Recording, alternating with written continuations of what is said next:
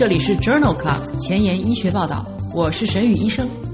每周五天，每天半小时，只讨论最新的顶尖专科文献，介绍给感兴趣的同行们。Journal Club 是双周刊，分十个专科话题。这一周五天分别是风湿免疫科、泌尿科、血液科、妇产科和儿科。别忘了关注公众号，订阅我们的节目哦。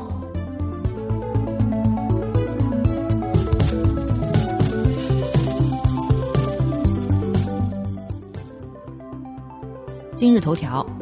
一，FDA 批准促性腺激素释放激素拮抗剂用于治疗子宫肌瘤导致的大量子宫出血。二，《新英格兰医学杂志》发表比较子宫动脉栓塞术与子宫肌瘤切除术治疗子宫肌瘤的疗效。三，《Cell》杂志发表在孕妇中利用代谢动力学预测孕周和分娩时间。这里是 Journal Club。前沿医学报道，妇产科学星期四，OBGYN Thursday，我是主播沈宇医生，精彩即将开始，不要走开哦。首先，我们来聊一聊新药研发。厄拉戈利是一种口服促性腺激素释放激素，也就是 GnRH 拮抗剂，既往用于治疗子宫内膜异位症导致的盆腔疼痛。二零二零年五月，美国 FDA 批准。厄拉戈利用于治疗绝经前子宫肌瘤导致的大量子宫出血，最终导致这一次 FDA 批准的三期临床研究已经发表在二零二零年一月的《新英格兰医学杂志》上。这两项研究称之为 UF One 和 UF Two 研究。这两项研究旨在比较厄拉戈利三百毫克一天两次单药或者是联合雌孕激素反加疗法。对于子宫肌瘤的疗效，在这两项相同的研究当中，月经量过多而且超声诊断为子宫肌瘤的妇女一共七百九十人，平均年龄四十二岁，被随机分组，分别接受六个月的厄拉戈利联合反加疗法，或者是厄拉戈利单药治疗，或者是安慰剂治疗组。研究人员通过收集生理用品的方式来量化月经的失血量。这两项研究六个月以后。有百分之八十四和百分之七十七的单药治疗组的患者，以及百分之六十八和百分之七十六的厄拉戈利联合反加治疗法的组和百分之九的安慰剂组的患者达到了最终的终点。最终终点定义为月经量小于八十毫升，或者是月经量减少大于百分之五十。厄拉戈利联合反加疗法组潮热和子宫出血发生率明显高于安慰剂组，但是。反加疗法可以减轻厄拉戈利的低雌激素效应，其中腰椎骨密度减少百分之零点七六，低于厄拉戈利治疗组的百分之二点九五。结论是，厄拉戈利单药治疗或者是联合反加疗法均可以有效的减轻子宫肌瘤相关的月经过多。厄拉戈利单药治疗与密度显著降低有关，反加治疗可以减少这种副作用。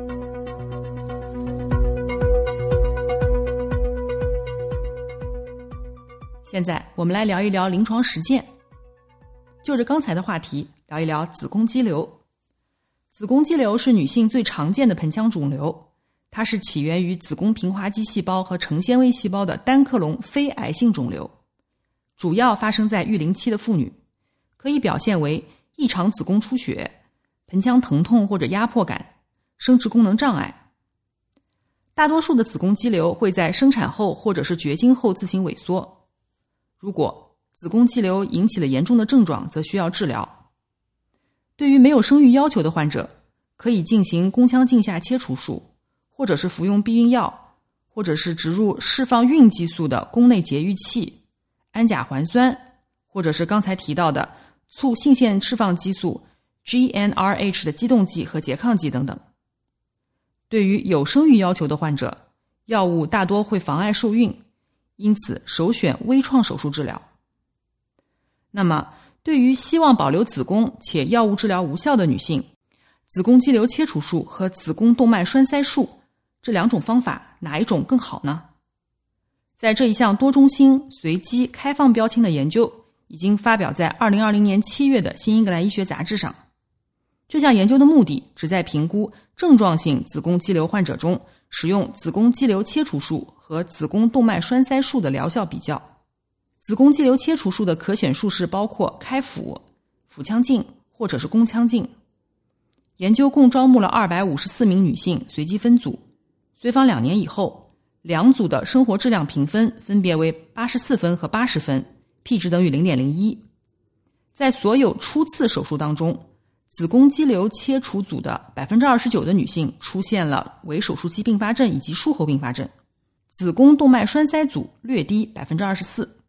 作者认为，在有症状的子宫肌瘤患者当中，接受子宫肌瘤切除术的女性，在两年时的子宫肌瘤相关的生活质量优于接受子宫动脉栓塞术的女性。那么，在进行子宫肌瘤切除术的过程当中，术前使用氨甲环酸是否可以减少术中的出血呢？氨甲环酸是一种合成赖氨酸衍生物，具有抗纤溶活性，广泛的用于其他外科，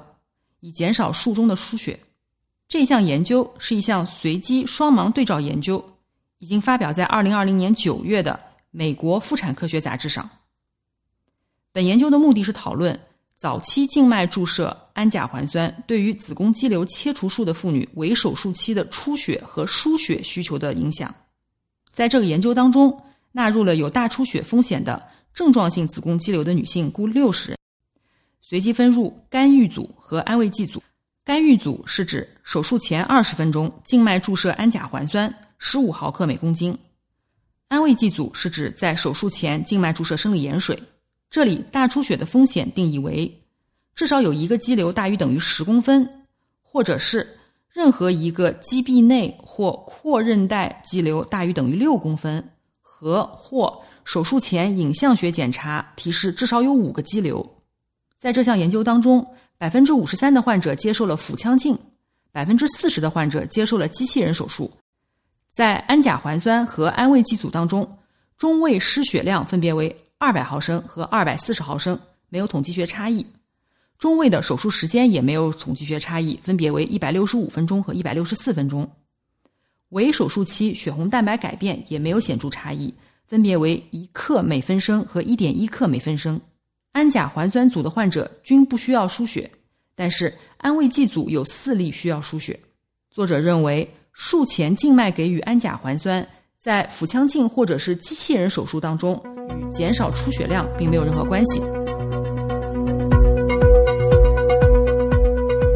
下面一篇文章是关于术前肠道准备。关于妇科手术的术前肠道准备的文献非常少，在子宫切除术前进行肠道准备，主要是借鉴于直肠手术的经验。在这一项回顾性分析当中。目的就是比较子宫切除前单纯的机械性肠准备，或者是单纯口服抗生素，或者是联合使用抗生素，是否可以与手术部位感染和吻合口漏的发生率降低有关系。这一项回顾性的分析，一共分析了十年间共两万两千例子宫切除手术的患者的数据，其中良性疾病有一万八千例，均年龄四十五岁；恶性肿瘤一共有三万八千例，平均年龄五十四岁。其中包括了腹腔镜、机器人手术、剖腹手术和经阴道手术等多种不同的术式。术前准备包括肠道准备、口服抗生素，或者是两者联合。研究人员发现，肠道准备并没有降低手术部位的感染、吻合口漏或者是其他并发症的发生。在恶性肿瘤开腹子宫切除当中，肠道准备、口服抗生素，或者是肠道准备联合口服抗生素的几种不同的策略。在与不进行抗生素预防的患者当中相比，感染的发生率也没有任何差异。这篇研究认为，无论手术方式如何，肠道准备都不能预防手术部位的感染或者并发症，可以安全的忽略此步骤。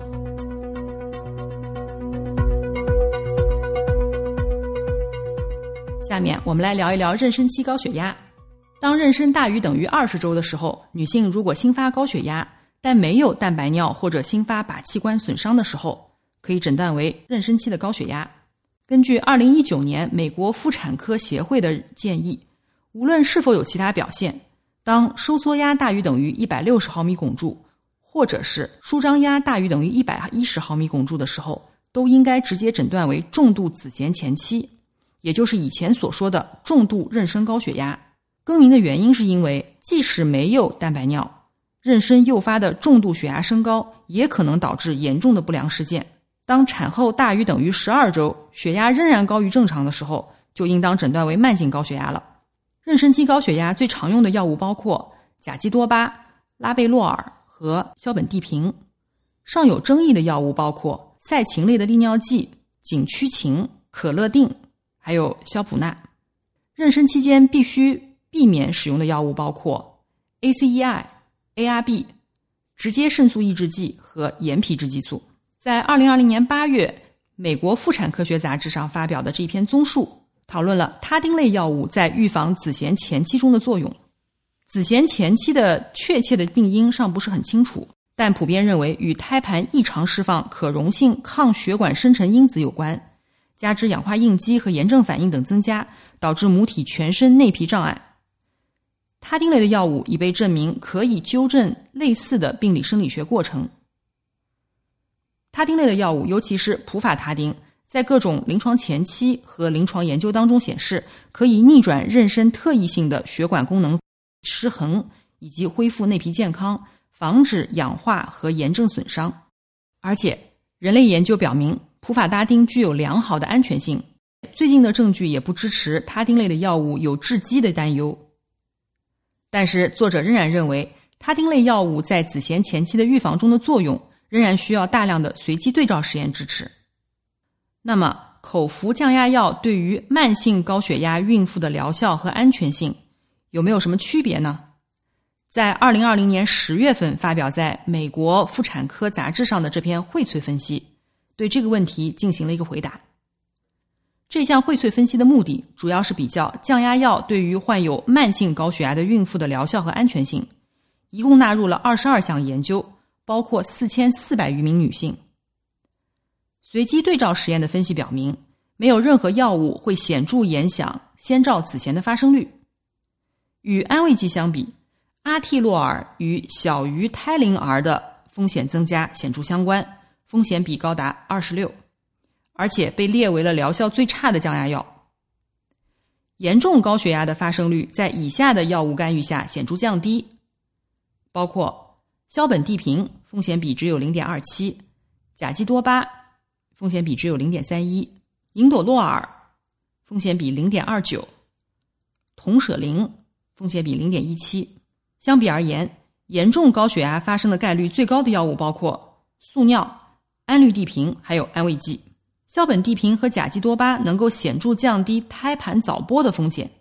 风险比降低至零点二九和零点二三。各类降压药在剖腹产、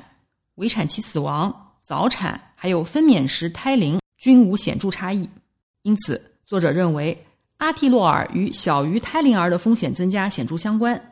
当使用硝苯地平和甲基多巴的时候，严重高血压的发生率显著降低。尽管在降压药当中，先兆子痫的风险是相似的，但未来仍需大规模的研究为妊娠期降压药的选择和目标血压提供指导。我们下面来看一看慢性高血压患者妊娠并发症与妊娠前母体心脏结构功能有没有什么关系。在这一项前瞻性的观察性队列研究当中，评估了。妊娠前妇女的心脏结构和功能，并寻找与其分娩并发症相关性。这项前瞻性观察性对照研究纳入了一百九十二名长期接受降压治疗的妇女，妊娠前改用甲基多巴，并随访直至分娩。在一百九十二例患者当中，出现了二十四例早期并发症，也就是孕周小于三十四周的并发症，及二十七例晚期并发症。也就是孕周大于等于三十四周的并发症，在早期并发症、晚期并发症和没有并发症的人群当中，心肌向心性肥厚的发生率分别为百分之五十、百分之十三和百分之十一。早期并发症患者心肌向心性肥厚的发生率显著升高，而心肌偏心性肥厚的发生率分别为百分之十二、百分之三十二和百分之一点四。也就是说，在晚期并发症的患者当中，心肌偏心性肥厚的发生率比较高。评价心脏舒张功能的一一撇比值大于七点六五，可以作为妊娠并发症的预测因子；总血管阻力小于一千零四十八，可以作为妊娠晚期并发症的预测因子；全血管阻力大于一四九八，可以作为妊娠早期并发症的预测因子。在单因素的分析当中，表明以下参数可以预测妊娠期并发症，包括左心室的形状改变，风险比五点九四；舒张功能不全，风险比三点二二；总血管阻力改变，风险比三点五二；孕前降压药不包括 CCB、ACEI 或者是 ARB，风险比二点七三。这项研究认为，慢性高血压患者当中。妊娠前存在心肌的结构功能障碍的患者，常常出现妊娠早期和妊娠晚期的并发症。妊娠前使用 CCB 和或 ACEI、ARB，可能对心脏的状况和未来的妊娠结局产生积极的影响，并且降低并发症的发生率。下面一个问题：在妊娠期急性高血压时，是使用静脉的拉贝洛尔还是使用口服的硝苯地平呢？这两种药物对于脑灌注的影响是怎么样的呢？在二零二零年九月发表在美国妇产科学杂志的前瞻性队列研究，对这个问题进行了一个回答。众所周知，与正常孕妇相比，子痫前期的孕妇脑灌注压升高，脑自我调节功能受损。而金卢多普勒是一种无创性的技术，可以用于评估脑灌注压。不同的降压药物对于子痫前期脑灌注压的影响尚不清楚。在这项前瞻性队列研究当中。比较了拉贝洛尔和硝苯地平在妊娠期急性重度高血压发作前后的脑灌注压的变化。研究纳入了妊娠二十四到四十二周、重度高血压，也就是收缩压大于等于一百六十毫米汞柱和或舒张压大于等于一百一十毫米汞柱的孕妇，一共十六人。研究人员发现，静脉注射拉贝洛尔或者是口服硝苯地平三十分钟以后。收缩压的降幅分别为九点八毫米汞柱和三十九毫米汞柱，有显著的统计学差异。平均动脉压降幅分别为七点一毫米汞柱和二十二点三毫米汞柱，也有统计学差异。脑灌注压下降分别为二点五毫米汞柱和二十七点七毫米汞柱，也有统计学差异。舒张压的下降，两组当中没有统计学差异。经卢多普勒测定的大脑中动脉血流速度差异也没有统计学意义。作者认为，对于有先兆子痫的妇女，口服硝苯地平可以显著的降低脑灌注压，而拉贝洛尔则不会。但是，这种下降似乎是由外周血管的血压下降所引起的，而不是由于脑血流变化所导致的。工作太忙，时间碎片化吗？每天半小时听我的播客，获得最新最好的临床研究。深感公众号内容太多太杂，质量参差不齐吗？每周五天看我的微信公众号，获得最好最新的临床研究。Journal Club 前沿医学报道，拉近科研和临床的距离。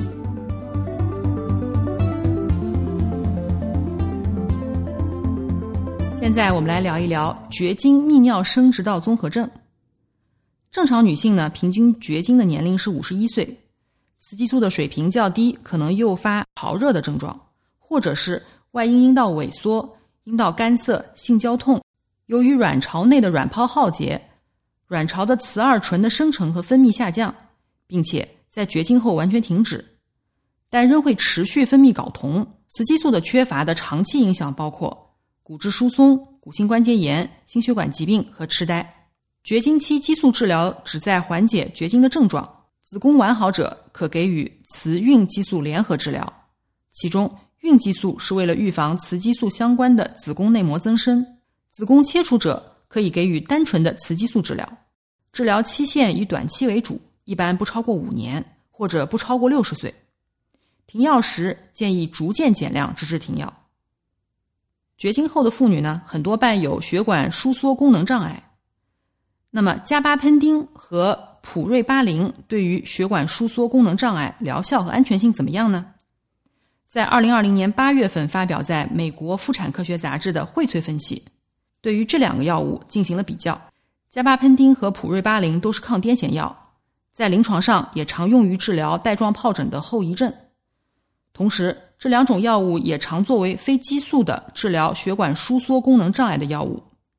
来自华西医院的研究人员对于这两种药物的疗效和安全性进行了系统回顾和荟萃分析。分析包括了三千五百名患者以及十九个随机对照研究和两个随机交叉研究。在研究当中，作者发现加巴喷丁可以降低潮热的频率，四周后平均下降一点六二，十二周以后平均下降二点七七。同时，加巴喷丁也可以降低综合评分。四周以后平均下降零点四七，十二周以后平均下降零点七七。对于绝经期和乳腺癌的患者，都可以从治疗中受益。加巴喷丁组出现头晕或者嗜睡的风险高于对照组，风险比达到四点四五。加巴喷丁与雌激素相比，对于潮热的治疗作用稍弱，但是与抗抑郁药效果类似。关于普瑞巴林的实验过于有限，无法得出任何结论。这项荟萃分析认为，与对照组相比。加巴喷丁在缓解血管收缩功能障碍方面有良好的疗效，但是效果不如雌激素。普瑞巴林的治疗疗效仍然缺乏确凿的证据。在二零二零年七月，美国妇产科学杂志上发表了另外一篇研究，是一篇随机对照研究，目的是评价以患者为中心的绝经后阴道症状的日常影响。绝经后外阴阴道症状的评估呢，并不准确，会受限于治疗策略的制定。该研究的目的是以患者为中心，客观调查绝经后外阴阴道症状对于健康和功能多个方面的影响，以及阴道雌二醇和润肤露治疗的疗效。绝经后的妇女随机分配到阴道雌二醇给药组加安慰剂凝胶组，或者是阴道保湿加上安慰剂给药组，或者是双安慰剂组。在十二周以后，所有的参与者均报告阴道症状、功能和生活质量得到了改善。阴道内的雌二醇给药，或者是保湿，或者是安慰剂的治疗都没有统计学的意义。